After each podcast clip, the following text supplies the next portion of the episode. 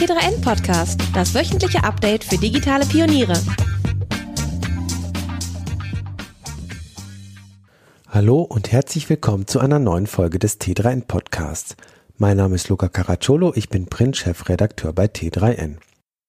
Wir sprechen heute über Verschwörungstheorien und wie sie durch die sozialen Medien Verbreitung finden.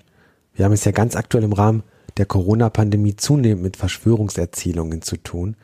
Bill Gates beispielsweise wird gerade in diversen kruden Erzählungen als der große Strippenzieher im Hintergrund dargestellt, der eine Art Gesundheitsdiktatur errichten will. In einigen Theorien heißt es, er habe etwas mit der angeblichen Erschaffung des SARS-CoV-2-Virus in einem Labor zu tun oder wolle Menschen Mikrochips zur Überwachung unter die Haut setzen. Influencer und Promis teilen solche und andere Theorien auf ihren Kanälen. Solche Grundtheorien werden im Netz massenhaft konsumiert und auch weitergegeben. Woher kommen aber diese Verschwörungstheorien? Worin unterscheiden sie sich? Was treibt Menschen an, an sie zu glauben? Und welche Rolle spielen soziale Medien bei ihrer Verbreitung? Darüber habe ich mit Katharina Nokun gesprochen. Sie ist Netzaktivistin, Bloggerin, Podcasterin und Autorin. Von Mai bis November 2013 war sie politische Geschäftsführerin der Piratenpartei. In den vergangenen Jahren war sie unter anderem tätig für Campact, eine Online-Petitionsplattform und dem Bundesverband der Verbraucherzentrale. 2018 hat sie ihr erstes Buch vorgelegt mit dem Titel Die Daten, die ich rief, wie wir unsere Freiheit an Großkonzerne verkaufen. Und ganz aktuell erscheint der Titel Fake Facts, wie Verschwörungstheorien unser Denken bestimmt, den sie mit Pierre Lamberti geschrieben hat. Viel Spaß beim Hören. Herzlich willkommen, Katharina Nokun. Hallo. Hi. Mich würde interessieren, zu Beginn, seid ihr so ein bisschen überrannt worden von den aktuellen Geschehnissen, weil ihr habt ja sicherlich das Buch schon vorher angefangen äh, zu schreiben ähm, und nicht erst irgendwie im Februar oder März. Ja, also wir haben tatsächlich das ganze letzte Jahr damit verbracht, dieses Buch zu schreiben und das Interessante ist wirklich, dass viele der Sachen, die wir uns da angeschaut haben, ähm, beispielsweise, ne, also wie sieht beispielsweise so eine verschwörungsideologisch angehauchte esoterische Szene aus? Gibt es da Berührungspunkte auch beispielsweise zu rechten Szenen, zu rechtsextremen Szenen? Ähm, wie sieht es eigentlich bei Reichsbürgern und so weiter aus? Gibt es auch Gemeinsamkeiten zwischen diesen Milieus? Ähm, also all diese Sachen, die wir im Rahmen der Buchrecherche auch, ähm, ja, so sage ich mal, festgestellt haben, die beobachten wir jetzt quasi live. Und das ist schon erschreckend. Das ist wirklich erschreckend. Also wir haben in unserem Buch auch ganz gezielt gesagt, so wir wollen uns nicht über ähm, solche Gruppen lustig machen, denn wir finden, das ist ähm, ein sehr ernstes Phänomen. Einmal, weil politische Gruppen wie, also ne, rechtsextreme Gruppen Verschwörungsideologien ziemlich krass für ihre Radikalisierung nutzen, ne? also um Mitglieder beispielsweise ähm, dazu zu bringen, dann Attentate zu begehen.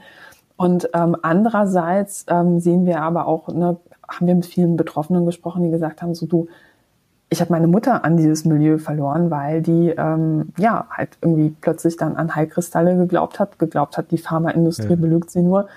Ja, und dann ist sie krank geworden. Ne? Und das ist halt für uns alles kein Spaß, ähm, das ist bitterer Ernst und Studien zeigen auch, dass mehr Leute, als man so denken würde, ja, zumindest mhm. einige verschwörungsideologische Annahmen teilen. Und das war schon mhm. vor der Krise so. Was jetzt aber in der Krise klar wird, ist, dass es so bestimmte Umstände gibt, die dafür sorgen, dass wir eher dazu neigen, auf sowas anzuspringen. Ne? Und das ist vor allem, wenn wir Krisen erleben, wenn wir unsicher sind. Ne? Also wirtschaftlich unsichere Zeiten waren schon immer mhm. ähm, ja ein Faktor, wo so etwas sprießen konnte.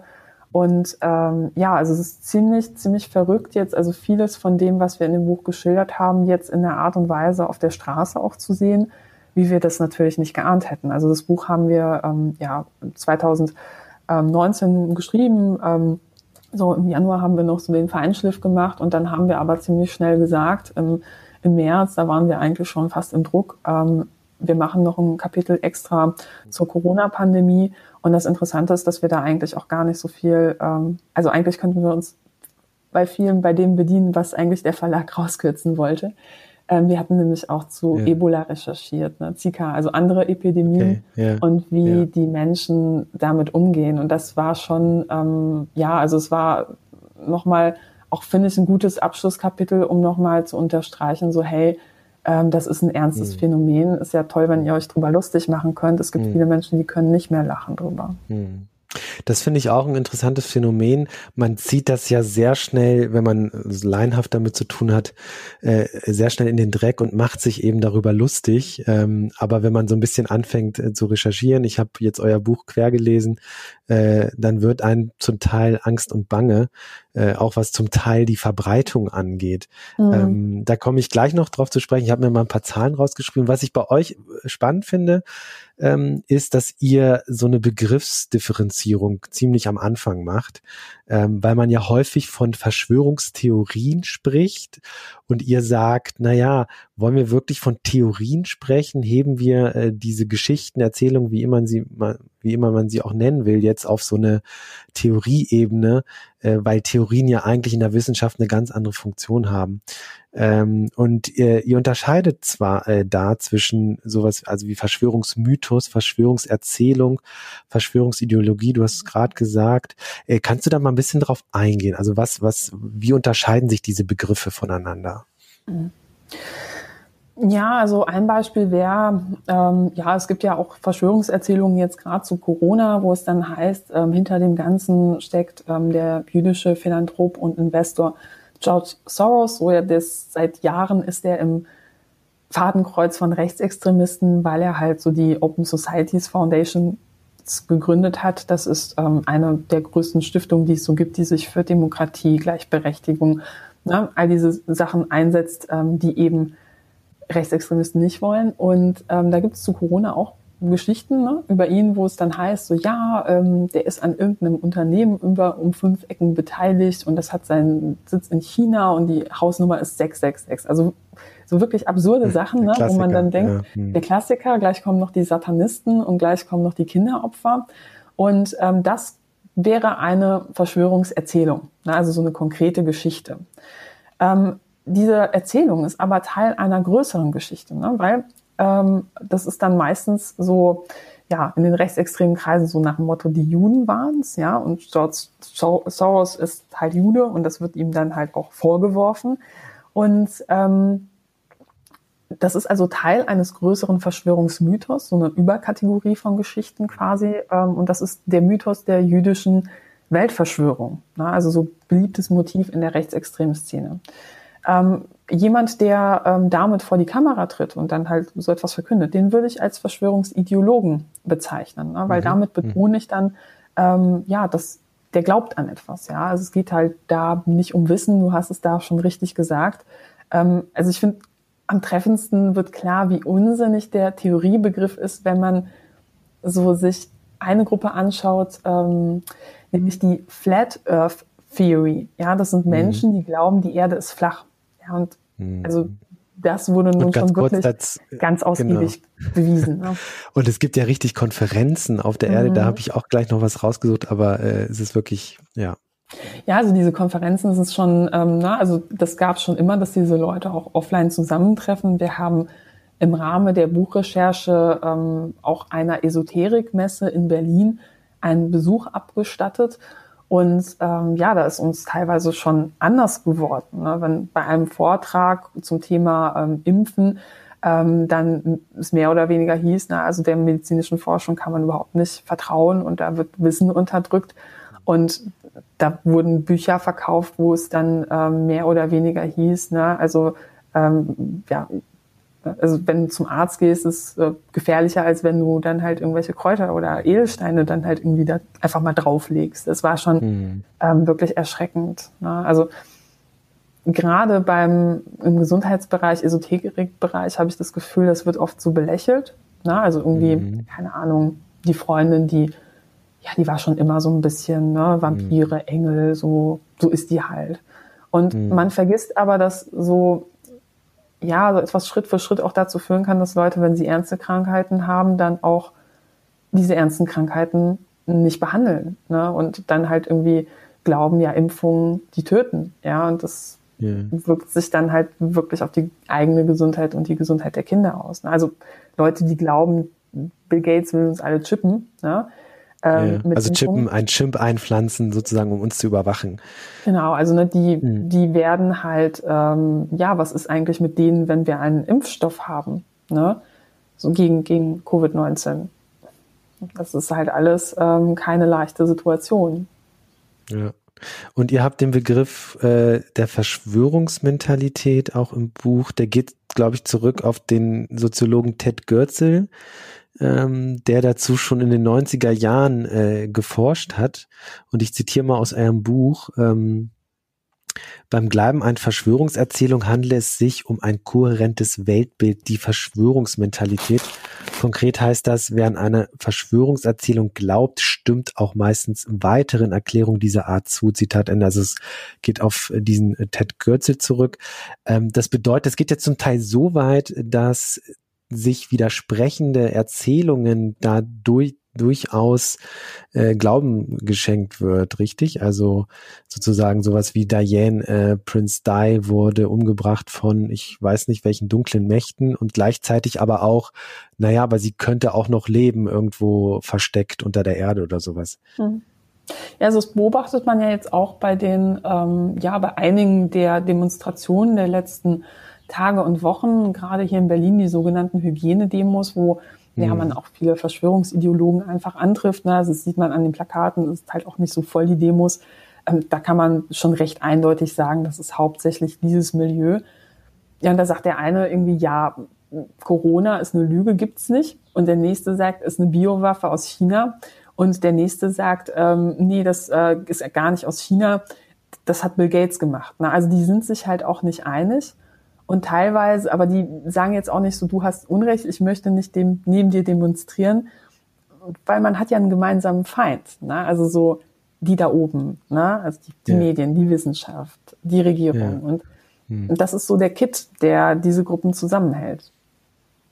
Und glaubst du, dass das jetzt in, in, in der Krisenzeit da nochmal äh, sozusagen weniger drauf gescheit wird, dass vielleicht derjenige, der neben mir steht, was ganz anderes glaubt, äh, aber Hauptsache gegen die da oben? Oder ist das generell so eine Beobachtung der Szene? Ja, also es gab schon immer diese gemeinsamen Narrative. Ne? Also so dieses, ähm, eine kleine Gruppe weiß die Wahrheit. Ne? Also sie wissen zwar alle unterschiedliche Wahrheiten, aber die teilen halt dieses selbe Feindbild. Ne? Also die mhm. Regierung, die Politik, die Mainstream-Medien. Ne? Also jede, also die haben teilweise sehr unterschiedliche Vorstellungen davon, wie die Welt ist, sind sich aber mhm. einig darin, ähm, dass alle sie anlügen. So, ne? Mhm. Und oder beispielsweise, dass die Wissenschaft korrupt von vorne bis hinten ist und man kann ihr nicht glauben. Was ja paradox ist, weil das eigentlich einer der transparentesten Bereiche überhaupt in unserer Gesellschaft ist. Ne? Ja. Und da merkt man halt auch so, es geht nicht so sehr um Beweise oder Faktenchecks, sondern das ist halt wirklich ähm, ja eine Glaubensfrage in vielen Sachen. Mhm. Und aber dieses Feindbild, Narrativ, ähm, ja, das beobachtet man eigentlich so in, in, in allen Gruppen. Mhm. Also sehr einfaches Weltbild, mhm. schwarz-weiß. Ja. Wir sind die Helden, ähm, fast so, als wäre man in so einem Actionfilm und äh, ja, das sind halt die Helden. Ne? Ja. Also wäre sozusagen der Verschwörungsmythos in den Begriffen gesprochen, ähm, die Politiker des Landes werden von, sind nur Marionetten und werden, was weiß ich, von den Rothschilds kontrolliert. Äh, und die Erzählungen sind dann diese unterschiedlichen Auslegungen dieses Mythos, wenn ich das richtig verstehe. Nein, also nee, das, also da wäre der Mythos die jüdische Weltverschwörung, ne? Und die mhm. Ausprägung mhm. davon ist, ja, die Rothschilds sind auch in Deutschland, ne? So und mhm. kontrollieren mhm. alles.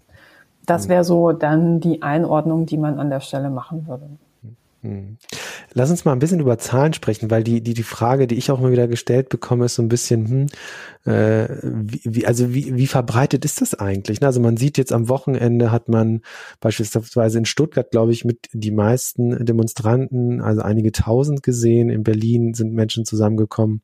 Ähm, also wie weit verbreitet sind solche Verschwörungsmythen und Erzählungen äh, in Deutschland?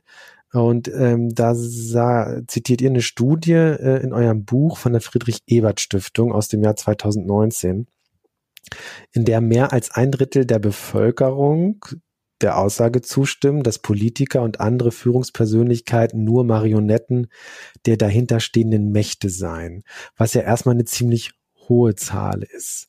Wenn man dann ein bisschen konkreter und irgendwie vielleicht, also wirklich so Sachen wie Ebola ähm, mal in den Blick nimmt und da konkreter wird, zum Beispiel, dass Ebola kein natürliches Virus sei, sondern das Resultat einer US-Biowaffen äh, oder eines äh, US-Biowaffenprojekts, dann sind das nur sieben Prozent der Deutschen. Das heißt nur, also sieben Prozent äh, von 80 Millionen sind auch äh, ein paar Millionen Menschen. Sechs Prozent, also fast fünf Millionen der Deutschen glauben, dass der Anschlag auf das französische Satiremagazin Charlie Hebdo im Jahr 2015 eine Geheimoperation des französischen Geheimdienstes gewesen sei. Ähm, wie, wie, ordnest du diese Zahl ein? Also wenn ein Drittel glauben, die, die, die Politiker unseres Landes sind nur Marionetten, dann ist das ja was sehr diffuses, ja. Also da könnte man ja auch sagen, ja, die, die werden halt von Lobbyisten so stark beeinflusst und so weiter. Ähm, aber also wie, wie kann ich diese Zahlen äh, bewerten?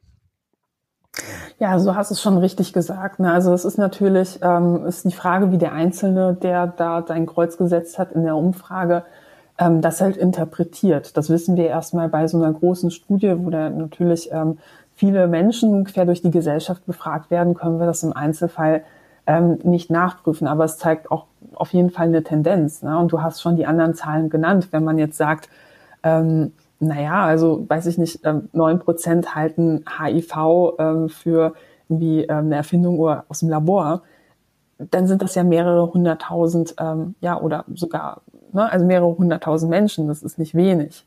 Und 20 Prozent glauben, dass es sich bei 9-11 um einen Inside-Job gehandelt hatte. Das ist halt auch nicht wenig.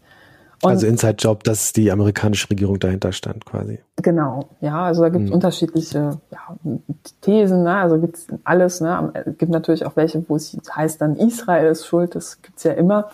Ähm, und das sagt, zeigt einfach eine gewisse Tendenz in der Bevölkerung. Und es gab auch Umfragen, die haben sich beispielsweise mal angeschaut in Frankreich, wie es denn bei den Gelbwesten-Protesten aussah. Und die haben dann mhm. so die Teilnehmer von Aktionen befragt. Und da kam eben raus, dass viele glauben, dass es eine ja, Verschwörung der Illuminaten in Frankreich gibt. Ne? Und das, ähm, anscheinend ist diese Illuminatengeschichte halt in Frankreich ja wirklich eine populäre Sache. Hierzulande ist es dann eher so belächelt. Ne? Also, aha, den Brown-Roman. Ne? Und yeah. ähm, da unterscheiden sich die, die einzelnen Länder auch sehr stark. Und man muss auch sagen, dass diese Umfragen immer an die einzelnen Länder angepasst sind oder immer in diesem Kontext betrachtet werden müssen. Ne? Also wenn ich mhm. in einem Land lebe, was hochgradig korrupt ist, ja, wo Wahlen auch wirklich gefälscht sind, was auch kein, mhm. keine Demokratie, wo mhm. einzelne Industrielle halt wirklich alle schmieren, ne? um es mal ganz vereinfacht ja. runtergebrochen. Ja. Ne?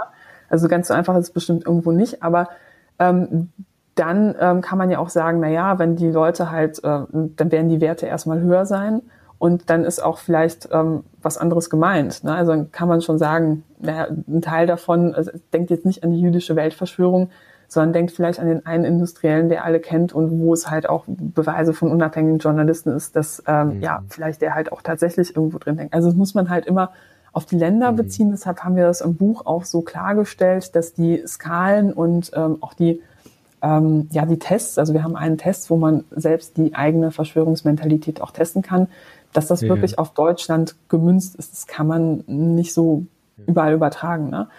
Wichtig ist aber hierbei auch noch zu ähm, konkretisieren, wenn wir von Verschwörungserzählungen sprechen, dann treffen wir da eigentlich auch keine Wertung ähm, über den Wahrheitsgehalt. Also die meisten Verschwörungserzählungen, die wir in unserem Buch besprechen, ist halt eindeutig. Ne? Also braucht man nicht drüber diskutieren, ob die Erde flach ist oder nicht. Aber es gab in der Forschung auch schon Situationen, wo der Glaube an Ver Verschwörungen untersucht wurde, ne? also was sind die psychologischen Zusammenhänge, wo sich dann später herausstellte, so naja, das war eine echte Verschwörung. Ja, also so ein ja, Beispiel ja. war da so der Watergate-Skandal, die wollten halt herausfinden, so naja, glauben halt Demokraten eher, dass so ähm, die republikanische Nixon-Regierung da verwickelt ist oder nicht. Haben natürlich herausgefunden, dass man dem politischen Gegner das eher dann zutraut und die Umfrage wurde aber zu einem Zeitpunkt gemacht, wo es noch keine Beweise gab. Ne? Und das ist halt eben so der Unterschied. Also wir schließen auch in unserem Buch nicht aus, dass es echte Verschwörungen gibt, um Gottes Willen. Ja, also wir haben alle mhm. Edward Snowden mitbekommen, Dieselskandal, ja. ähm, mhm. die Debatte um die Opioidkrise in, die US, in den USA. Also ja, es gibt, ähm, ne, also nicht alle führen Gutes im Schilde. Das Problem ist aber, wenn es ja Menschen, oder das Problem entsteht, wenn Menschen systematisch überall vermuten, dass irgendwo im Hintergrund ähm, ja finstere Mächte am Werk sind, mhm. dann dreht da einfach etwas über. Wir kennen das. Buchhaltung kann ganz schön nervig sein. Muss aber nicht. Mit Zefdesk geht das alles online, digital und super einfach. Belege erfassen, auch per App, Rechnungen schnell online schreiben und versenden, eine automatische Umsatzsteuervoranmeldung beim Finanzamt und der Steuerberater kann dank Datev-Schnittstelle auch direkt auf alles zugreifen, was er braucht. Damit ist Zefdesk ideal für selbstständige Freiberufler und Startups. Das Ganze natürlich GOBD-konform, made and hosted in Germany. 14 Tage könnt ihr Safdesk ohnehin kostenlos testen. Für T3N-Hörer gibt's jetzt aber auch noch exklusiv einen zusätzlichen Rabatt. Also schaut mal vorbei unter safdesk.de slash T3N100. Ihr macht das ja auch in diesem Test, den du gerade beschrieben hast, wird das, glaube ich, ganz klar auch, dass, dass sozusagen eine gewisse kritische, kritisches Bewusstsein ja erstmal nichts Schlechtes ist. Ne? Also, dass man natürlich auch äh, über die Politik der Bundesregierung diskutieren kann und sie auch ein Stück weit in Frage stellen kann. Ne? Also das ist, glaube ich, auch so dieser Punkt, dass man das so ein Verschwörungstheoriebegriff auch sehr schnell zu einer Keule werden kann, oder? Genau, also ne, das, das Wichtige ist da halt eben, ne, also sag ich mal, der Regierung in allem zu vertrauen und jedem Unternehmen, ne, ähm, mhm. Also jeder Werbung, jede Werbung für wahre Münze zu nehmen, ist ja offensichtlich auch keine gute Strategie. Ja, ja? ja. Aber mhm. ähm, alles, alles als Lüge abzutun auch nicht. Ne? Und da ist eben die Dosis macht da schon das Gift. Ne? Und mhm. kommt halt auch immer auf die ähm, Situation an. Wir sagen auch in unserem Buch ähm, ganz klar, ne? also wenn es beispielsweise um so Bereiche gibt wie Geheimdienste, wo wirklich viel Intransparenz ist, dann kann man dem auch vorbeugen als Regierung, wenn man sagt, gut, hier kranken sich gerade viele Verschwörungserzählungen darum, was hier passiert ist oder nicht. Ja, dann brauchen wir halt auch mehr Transparenz. Aber gleichzeitig muss man eben auch wissen, naja, also alle Studien deuten darauf hin, es gibt einfach einen Anteil in der Bevölkerung, egal wie transparent Bereiche sein werden, sie werden trotzdem allem misstrauen. Also das größte Beispiel ist da ähm, vor allem so der Bereich der Klimawandelleugner. Also der, die Wissenschaft ist einer der transparentesten Bereiche und alle Studien kann man sich besorgen, ja. Und trotzdem gibt es dann Menschen, die sagen so, nee, die Wissenschaftler auf der ganzen Welt, die hängen zusammen und haben sich abgesprochen und eigentlich ist es anders, mhm. wo man dann denken würde so, ja, also wenn ich ein Wissenschaftler wäre und den Beweis hätte, dass wir einfach so weiterwirtschaften wie bisher, warum veröffentliche ich das nicht? Also so, ähm, es gibt, also es gibt eigentlich kaum etwas, was das erklären könnte. Ja, also der wird sofort den Nobelpreis bekommen, diverse Wirtschaftsförderungen, überall Denkmäler für ihn. Also warum sollte jemand ähm, diese Erkenntnis verschweigen? Ne? Und das ist halt alles in sich nicht so schlüssig und ähm, nicht so rational. Ne? Ja. Lass uns mal über äh, den Einfluss der sozialen Medien sprechen. Ähm, ihr äh, habt ein Kapitel dazu in eurem Buch ähm, und ihr geht da auf die spezielle Rolle von YouTube ein. Ähm, kannst du mal darauf eingehen, inwiefern YouTube schon für manche Communities zumindest wirklich als zentrale Verbreitungsplattform fungiert? Ja, also es gibt YouTube-Stars der Verschwörungsszene, das muss man ganz klar sagen. Also ähm, ich will ja keine Namen aufzählen, um die nicht noch bekannter zu machen, als die leider Gottes in diesen Tagen schon sind. Ne? Aber die haben halt ja. teilweise mehrere hunderttausend Abonnenten. Ähm, vielleicht ein bekanntes Beispiel aus der Vergangenheit war Alex Jones. Der hatte ähm, ja, also der hat regelmäßig eine, über eine Million Menschen weltweit erreicht, bis YouTube ihn dann von der Plattform geschmissen hat, weil er dann irgendwann halt auch wirklich so krass überdreht hat, dass die Plattform auch gesagt hat, das ist uns jetzt zu viel. Ähm, er hat unter anderem behauptet, dass ähm, ja, also die Eltern von Opfern von Schulschießereien, ja, also von, von Amokläufen, dass die ähm, eigentlich lügen würden, dass es Schauspieler wären und dass ihre Kinder gar nicht gestorben sind. Und das hat dazu geführt, dass Anhänger von Alex Jones dann diesen Leuten aufgelauert haben. Teilweise mussten die mehrfach umziehen, um sich da vor dieser Belästigung zu retten. Und das hat er ähm, ja auf seinem YouTube-Kanal, ähm, auf, auf, seinen anderen Kanälen verbreitet und das hatte wirklich massive Forder Folgen für die Betroffenen, ja. die dann auch irgendwann gesagt haben, so jetzt schalten wir einen Anwalt ein. Ne? Und YouTube hat lange Zeit das Problem vollkommen ignoriert. Wir haben für unser Buch mit einem ehemaligen YouTube-Mitarbeiter gesprochen, der uns ganz klar gesagt hat, so naja, früher war die KI, also künstliche Intelligenz, ähm, die so diesen Vorschlagsalgorithmus äh, oder die, die Vorschläge ähm, für die einzelnen Leute dann ähm, ja, definiert, die war darauf optimiert, dass die Leute möglichst lange zuschauen. Ne? Also Maximierung der ähm, insgesamt geschauten Stunden. Und dann hat man festgestellt, Leute, die bestimmte Videos gucken, ne? also beispielsweise Verschwörungsideologen, die bleiben besonders lange dran. Macht ja Sinn. Ne? Also wenn ich irgendwie nur noch YouTube vertraue, ähm, oder wenn ich halt den Medien, den Medien in Anführungsstrichen nicht vertraue, dann informiere ich mich erst recht fast nur noch über YouTube. Mhm. Ne? Bin dann in so einem Sog, will mich immer mehr informieren. Und ähm, ja, das sind gute Kunden, könnte man sagen. Und ähm, die haben einfach überhaupt nicht auf dem Schirm gehabt, dass sie damit halt wirklich Leute eine Zeit lang ganz massiv in diese Blase reingedrückt haben. Irgendwann gab es dann auch öffentlich, öffentliche Diskussionen darum, ähm, hat YouTube auch gesagt, ähm, wir werden das Problem angehen und sie haben jetzt auch ähm, seit einiger Zeit ähm, ja, laut eigener Aussage den Empfehlungsalgorithmus dahingehend verändert, dass man nicht mehr so viel davon mhm. vorgeschlagen bekommt. Allerdings kann man das auch nur. Wie sind da eure Beobachtungen? Ja. ja, also unsere Beobachtungen jetzt gerade bei Corona sind, dass ähm, ja es schon weniger geworden ist als zu der Zeit, als wir ähm, mit unserer Recherche, Recherche angefangen haben. Gleichzeitig merkt man aber auch, naja, das, es werden jeden Tag unglaublich viele Videos hochgeladen. Ne?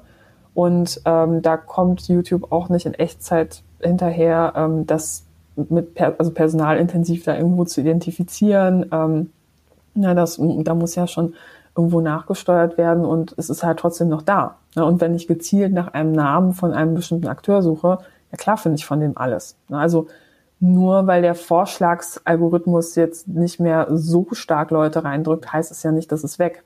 Weil viele Leute kriegen ja auch so, sage ich mal, Links über ähm, WhatsApp oder Telegram zugeschickt von Freunden und Familie. Das ist noch viel effektiver als ein automatisierter Vorschlag, weil das ist jemand, hm. dem ich vertraue, den ich ähm, ernst ja. nehme und der sagt mir, schau mal dieses Video. Ne? Und da ist die Wahrscheinlichkeit, dass ja. man das macht, auch ziemlich groß. Ja. Nun gab es Verschwörungstheorien oder Erzählungen und Mythen gibt es ja fast so lange, wie es die Menschheit gibt. Ähm, jetzt ganz konkret in Bezug auf, auf unsere Zeit kann ich mich an, an, an die 90er vor allen Dingen erinnern. Auch da ist ja in, in den Medien, vor allen Dingen im Fernsehen, gab es sowas wie X-Faktor als Serie. Äh, es gab so popkulturelle Auswüchse, X-Akte mit, mit am bekanntesten sicherlich. Wo würdest du jetzt den Unterschied festmachen zu den 90ern beispielsweise und zur Zeit heute, wo wir eben soziale Medien haben? Hast du das Gefühl, dass sich die Verbreitung erhöht heute? Ja, also ich finde, gerade bei so etwas sollte man nicht so sehr auf sein Gefühl achten, sondern auf die Zahlen. Und da gibt es ja ganz klare Untersuchungen, die sich angeschaut haben. Also du hast ja diese Umfragen genannt. Ähm, mhm. Die werden regelmäßig in Deutschland mit ähnlichen Fragen durchgeführt und die haben einfach festgestellt, so naja, schon in den 80ern, 70ern haben viele Leute gedacht, so es gibt sowas wie eine Lügenpresse. Und das ist alles jetzt keine so neue Sache. Ne? Und nehmen wir mal die NS-Zeit, ja, da hat die Mehrheit der Bevölkerung geglaubt, es gibt eine jüdische Weltverschwörung. Da braucht es kein Internet für. Also ich glaube, so dieses Narrativ, das Internet ist schuld, äh, das kennen wir von vielen anderen Debatten und das passt auch hier nicht so ganz. Also natürlich verändern sich Dinge. Ähm, also die, die einzelnen Influencer beziehen sich beispielsweise teilweise innerhalb von Stunden aufeinander und erzählen quasi so kollektiv dann so eine Geschichte auch weiter. Das ist auf jeden Fall neu. Ähm, aber trotz allem ähm, gab es so etwas schon immer und ähm, haben auch viele Leute schon immer daran geglaubt. Ne? Also nehmen wir einmal ja Zeit, also eine Klassiker, Schwarze Pest. Da war halt da gab es Pogrome gegen ähm, Juden in Deutschland, in Europa, weil behauptet wurde, ja, ihr vergiftet die Brunnen. Ne? Und von daher, ja, klar, Internet verändert Dinge, aber ich würde davor warnen, jetzt auch zu denken, mit diesen ganzen Debatten, die wir gerade haben, wenn YouTube und Facebook und alle das dann sperren und löschen, dann ist es weg. So, nee, es ist nicht weg. Und ganz davon abgesehen, das Internet ist groß, die werden dann erst recht auf ja. Telegram weiterwandern und ja. wenn Telegram interveniert, sind sie dann bei anderen Plattformen. Also mhm. klar, strafbare Inhalte muss man auf jeden Fall ähm, ja, entfernen. So es äh, sollte jetzt schon so sein im Idealfall, dass es gemacht wird. Ähm, aber ich glaube, dass wir mehr darüber sprechen müssen, ähm, wie wir als Menschen, als Gesellschaft auch eine Art von Strategie entwickeln, einfach mit diesem Phänomen umzugehen, weil das durch Technik alleine nicht zu lösen ist. Also ja. klar, Faktenchecks bei YouTube würde ich sofort unterschreiben. Ähm, aber über alles andere, das müsste man sich auch erstmal genau angucken. Vor allem braucht es erstmal wissenschaftliche Studien dazu, was jetzt wirklich was bringt und was nicht. Hm. Habt ihr Einblicke, du hast gerade Telegram genannt, habt ihr Einblicke, inwiefern äh, Messaging-Apps wie auch WhatsApp ähm, da eine Rolle, eine qualitativ andere Rolle spielen als vielleicht noch vor, vor ein paar Jahren, als die Messenger noch nicht, oder sagen wir mal vor zehn Jahren oder so, also als die Messenger einfach noch nicht so die äh, dominante Rolle inne hatten? Also ich habe es ja gerade schon erwähnt, ne? Ähm, es macht einen Unterschied, wenn ich eine persönliche Empfehlung von jemandem bekomme, als wenn ich zufällig drauf stoße. Und das ist eben der Unterschied zum Messenger. Ich weiß nicht, wie das bei dir war, aber ich habe nur selten irgendwie einfach mal eine E-Mail an irgendwen geschrieben. Und E-Mail war halt auch so bei manchen Leuten, weißt du halt so gut, die, die gucken mal am, Wochen am Wochenende rein. Also so war das halt so, yeah. weiß nicht, Anfang der 2000er, wer hatte da überhaupt eine Mailadresse, ja? Und ja, wenn du halt wirklich ähm, per Messenger was verschickst, dann, ähm, ja, Smartphone hat man meistens dabei. Man kann auch direkt draufklicken und ähm, das macht schon einen Unterschied natürlich in der Verbreitung, weil das auch die Geschwindigkeit der Verbreitung total verändert. Also wenn wir früher über Verschwörungserzählungen sprechen, ich meine klar, es gibt auch Beispiele, wo beispielsweise Regierungen so etwas verbreitet haben, ne? auch aus politischem Kalkül heraus, ganz bewusst. Ähm, wenn es da eine große Radioansprache gab, dann war das auch sofort in fast allen Wohnzimmern. Ähm, ja, aber heute gibt's eben ja diese, dieses Nischenphänomen auch und durch Messenger halt einfach auch eine andere Geschwindigkeit. Und das ist halt eher nicht zentral, sondern dezentral. Also klar, gibt einzelne Influencer, B-Promis, aber ähm, trotz allem ist das so ein großes Geflecht von Akteuren. Es gibt da nicht so den einen Akteur, von dem alles ausgehen würde. Ähm, äh, Sascha Lobo hat in seiner Kolumne diese Woche von, von Social Meltdown gesprochen. Das war ja, was er damit meint, ist so ein bisschen diese äh, einerseits die die Krise, die die viele Menschen durchmachen angesichts der Lage, aber eben auch diese niedrigschwelligen Verbreitungsweg in den sozialen Medien. Und wenn da etwas zusammenkommt, insbesondere bei, bei Influencern, ähm, dann lösen die nochmal ganz äh, andere Reichweiten aus. Ähm, wie siehst du das? Also ist so diese Gemengelage aus Influencer, Messaging-Apps vielleicht oder auch, auch offene soziale Plattformen, bringen die da nochmal eine neue Qualität rein? Ja, also erstmal Prominente sind ja Menschen wie du und ich. Und ich finde es jetzt ehrlich gesagt nicht sonderlich überraschend, dass in der Situation, wo wir einfach auch wissen aufgrund von Studien, dass die Wahrscheinlichkeit höher ist, dass Menschen auf so etwas anspringen, dann der ein oder andere Prominente vielleicht auch darauf anspringt. Und man hat ja auch ein bisschen so die Neigung, auf Prominente sehr viel zu projizieren. Also so, ich mag die Musik, dann ist der bestimmt privat auch total toll da sind wir politisch bestimmt auch einer Meinung. Ja? Und ich glaube, jetzt ist gerade so ein Moment, wo man merkt, so, hm, nee, irgendwie nicht. Oder gar nicht. Ne? Ja. Und ähm, vielleicht ist es halt auch für einige Menschen so ein bisschen lehrreich, weil gerade so dieses ganze Influencer-Marketing basiert ja auch ein bisschen auf dieser Projektionsfläche und da auch mal zu hinterfragen, ähm, ja, was ist hier Schein, was ist, was ist Sein. Ne? Ja. Ähm, wenn wir äh, im Alltag mit solchen ähm, Verschwörungserzählungen konfrontiert werden, also das kann ja in ganz unterschiedlicher Art und Weise sein. Es kann jemand sein, der unter meinem Facebook-Posting einen Kommentar schreibt mit einer entsprechenden Verlinkung zu einem Video. Es kann eine WhatsApp-Nachricht sein von einem Bekannten, einem Freund, äh, von dem man nicht gedacht hätte, der in diese Richtungen denkt. Ähm, oder es kann auch mal in einem persönlichen Gespräch passieren. Ähm, gibt es denn so Strategien, wie man am besten reagieren sollte? Also gibt es so Tipps, die man, die man mitgeben kann?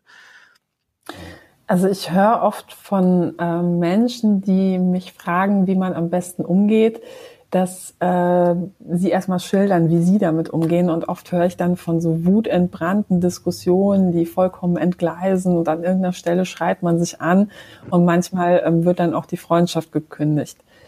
Ähm, ja. Das ist definitiv nicht hilfreich. Also gut ist es auf jeden Fall klar zu sagen, so hey, ich teile diese Meinung nicht oder bei Gruppenchats das auch öffentlich zu schreiben, damit die stillen Mitleser das sehen.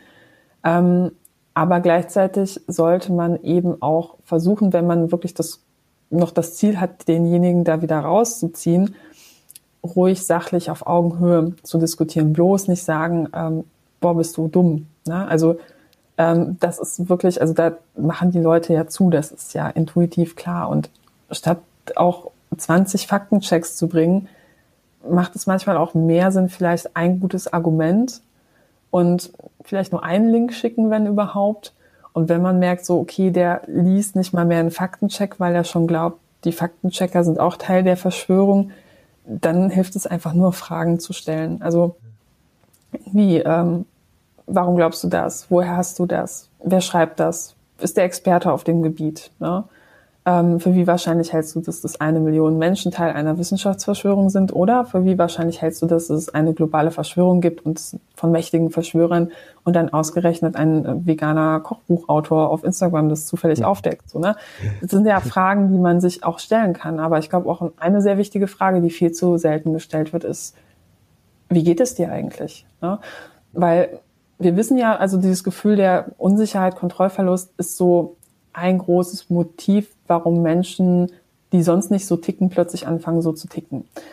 Und dann macht es, kann es Sinn machen, wirklich dieses zugrunde liegende Problem versuchen zu identifizieren und anzugehen. Das hilft nicht in allen Fällen, ja. Mhm. Aber in einigen kann es schon so sein, dass wenn man einfach sich die Zeit nimmt, mit jemandem zu sprechen oder, na, also kann ich dir irgendwie helfen? Hast du berufliche, finanzielle, private Probleme?